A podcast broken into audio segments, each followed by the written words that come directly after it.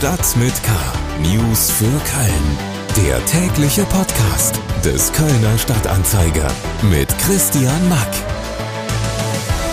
Hallo und herzlich willkommen zu einem runden Jubiläum Ihres Lieblings-Audio-Updates zum Anhören. Sie hören nämlich gerade die 300. Ausgabe von Stadt mit K. Hurra! Schon gewusst? Im Rheinland gibt's ein richtig großes Kohlevorkommen. Bei der Sparkasse Köln-Bonn. Alle, die sich jetzt für ein Girokonto entscheiden, bekommen 50 Euro Startprämie. Sichern Sie sich im November extra Kohle.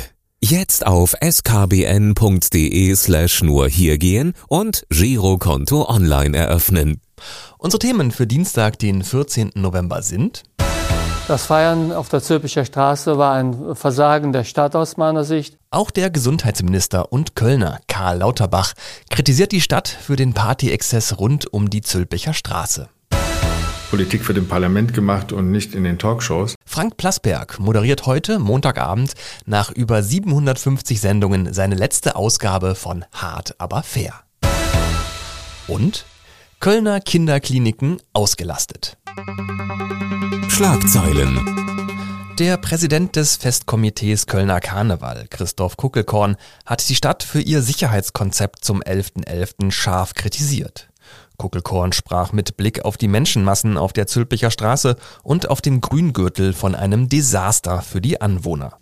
Kuckelkorn forderte die Stadt auf, für die Zukunft über eine Ausweichfläche zur Entlastung des Zülpicher Viertels nachzudenken und brachte die Deutzer Werft als eine mögliche Location ins Spiel. Auch in Köln sind die Kinderkliniken voll ausgelastet und haben Probleme, Kinder und Jugendliche unterzubringen. Am Kinderkrankenhaus Amsterdamer Straße etwa können Betten wegen fehlenden Personals aktuell nicht belegt werden. Zum Fachkräftemangel in der Pflege kommen in Köln pandemiebedingte Krankheitsausfälle hinzu, hieß es von den Kliniken der Stadt Köln. Aufgrund der angespannten Personalsituation an den Kölner Kinderkliniken können Patientinnen und Patienten im Moment nicht mehr wohnortnah versorgt werden und müssen in andere Kinderkliniken nach Aachen, Düsseldorf oder Koblenz verlegt werden. Ein 39-jähriger Mann ist in der Nacht auf Montag in Köln-Nippes überfallen und niedergestochen worden. Der Mann wurde schwer verletzt. Lebensgefahr bestehe laut Polizei aber nicht. Nach ersten Angaben war der Mann gegen 3.15 Uhr auf der Nordstraße unterwegs, als er von zwei etwa 20 Jahre alten Männern angegriffen wurde. Dabei sollen sie ihr Opfer mit einem spitzen Gegenstand schwer verletzt haben. Als der Überfallene sich wehrte, flüchteten die Täter ohne Beute in Richtung Neusser Straße. Die Polizei bittet Zeugen des Überfalls, sich bei ihr zu melden. Noch mehr Nachrichten gibt's auf ksta.de und in der KSTA Nachrichten App. Hintergründe zu weiteren spannenden Themen kommen jetzt. Karneval. Mann, was war da wieder los am 11.11. .11. am Zülpicher Platz und auf der Uniwiese? Dichtes Menschengedränge, viel Alkohol und Berge von Müll. Und es kommt, wie es kommen musste, das Sicherheitskonzept der Stadt wird im Nachgang heiß diskutiert. OB Reka sagt, hat doch alles überwiegend ganz gut funktioniert.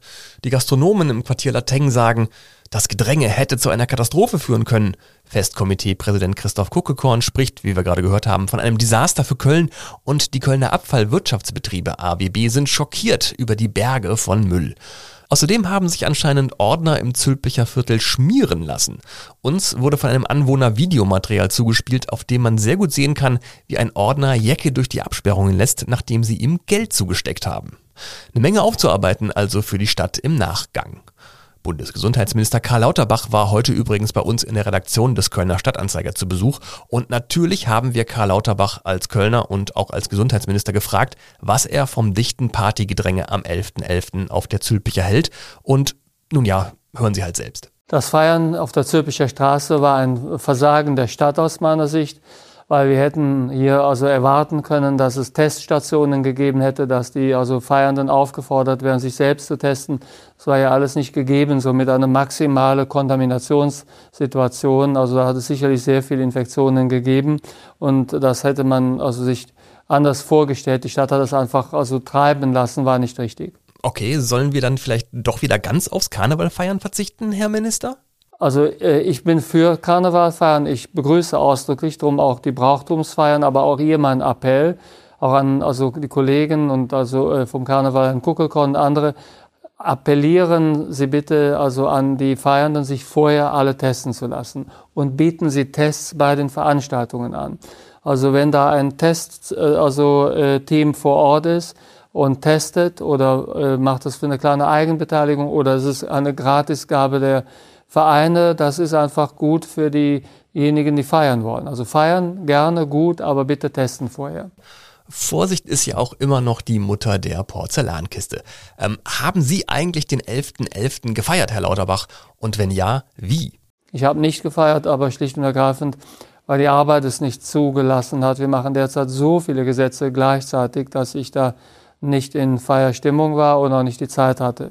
Das ganze Interview mit Gesundheitsminister Karl Lauterbach zu Corona, dem 11.11. .11. und der geplanten Legalisierung von Cannabis lesen Sie auf ksda.de und am Dienstag in der Printausgabe des Kölner Stadtanzeiger. Politik. Über 750 Sendungen hart aber fair hat Frank Plasberg für den WDR bzw. die ARD auf dem Buckel. 22 Jahre lang hat er eine der heiligen Kühe des öffentlich-rechtlichen Polit-Talks moderiert. Heute Abend ist aber Schluss damit. Frank Plasberg hängt seinen Moderatorenjob an den Nagel und geht mit 65 Jahren in Rente. Nachfolger Louis Klamroth muss dann die Fußstapfen füllen, die Plasberg ihm hinterlässt. Letzte Woche saß ich im Poolhaus von Frank Plasberg in Köln-Marienburg und habe quasi Podcast-Amtshilfe für die Kollegen von The Pioneer geleistet. Und da lag natürlich die Frage in der Luft, warum zum Teufel geben Sie denn eine der renommiertesten und erfolgreichsten Polit-Talkshows im deutschen Fernsehen auf, Herr Plasberg? Ich habe Lust auf Abenteuer und ähm, das ist keine Absage an hart aber fair, aber ich habe mich gefragt, mit 16 habe ich als Schüler bei der Bergischen Morgenpost in Wermelskirchen angefangen Radio, Fernsehen und, und, und. Und was, was, was könnte noch ein Abenteuer sein? Und dann kam ich irgendwann drauf, dass es das größte Abenteuer ist, sich selbst mal abzumelden und zu sagen, du bist jetzt nicht mehr wichtig. Das habe ich als die große Herausforderung angesehen und habe gedacht, hm, mach doch mal was aus Lust. Und so entstand wirklich die Lust, sich abzumelden. Ja, Plasberg möchte jetzt einfach mal seine Ruhe haben, mit seinem Bötchen auf Flüssen rumschippern und das Leben genießen. Aber was hinterlässt Frank Plasberg eigentlich? Wenn ich persönlich an Hard aber fair denke, dann denke ich an einen Frank Plasberg, der im wahrsten Sinne des Wortes auf seine Gäste zugegangen ist, bis er ihn manchmal fast auf den Füßen stand. Ich denke an Einspielfilme und Faktenchecks und ich denke vor allem an teils boulevardesk zugespitzte Titel der Sendung, die meist mit einem Fragezeichen daherkamen. Zum Beispiel Nieder mit den Ampelmännchen, Deutschland im Gleichheitswahn, Fragezeichen. Welcher Titel einer Sendung ist Frank Plasberg eigentlich besonders in Erinnerung geblieben? Äh, das war vor 18 Jahren. Polen kam in die EU und unsere Überschrift war Polen da, Auto weg, Fragezeichen, ohne Vorurteile ins neue Europa. Würde man heute so nicht mehr machen, äh, aber das Fragezeichen halt auch nicht alles. Aber äh, es war natürlich der, Versuch, eine ähm, so eine, so eine Stammtischstimmung äh, aufzugreifen, aber auch aufzuklären und sie umzudrehen. Ja, das war natürlich keine Sendung, wo äh, irgendein Polenhass verbreitet wurde, ganz im Gegenteil. Es war das Versuch, der Versuch halt Aufmerksamkeit zu erreichen und diese Schlagzeile wird dir auch gefallen 2008, die SPD am Abgrund, was bringt der Schritt nach vorne? Ja, nichts Gutes vermutlich. Stichwort nichts Gutes. Irgendwelche Horrorerinnerungen an eine besonders missglückte Sendung in Ihrer langen Karriere als Moderator, Herr Plasberg? Ich habe mal ein Kanzlerduell gemacht, das gehört zu den traumatischsten Erfahrungen. Vier Leute, es war der Steinmeier-Merkel-Kampf, äh, es war... Äh, ich schwitze eigentlich nur, ähm, wenn es langweilig wird oder wenn eine verzweifelte Situation eintritt, aus der man sich nicht befreien kann. Ohnmacht. Und ich weiß, dass mir da auch so ein leichter Faden runterlief. Die ganze Podcast-Episode mit Frank Plasberg, der heute Montagabend seine letzte Sendung hart aber fair moderiert, finden Sie bei den Kollegen von The Pioneer. Das war's für heute mit Stadt mit K. Danke fürs Reinhören und wenn Sie noch mehr Podcasts von uns, dem Kölner Stadtanzeiger, hören wollen, dann schauen Sie mal vorbei auf ksda.de slash podcast oder überall da, wo es Podcasts gibt. Alle Themen dieser Sendung als Links zum Anklicken und Nachlesen gibt's wie immer in unseren Show Notes. Mein Name ist Christian Mack. Machen Sie es gut und bis bald. Stadt mit K. News für Köln. Der tägliche Podcast.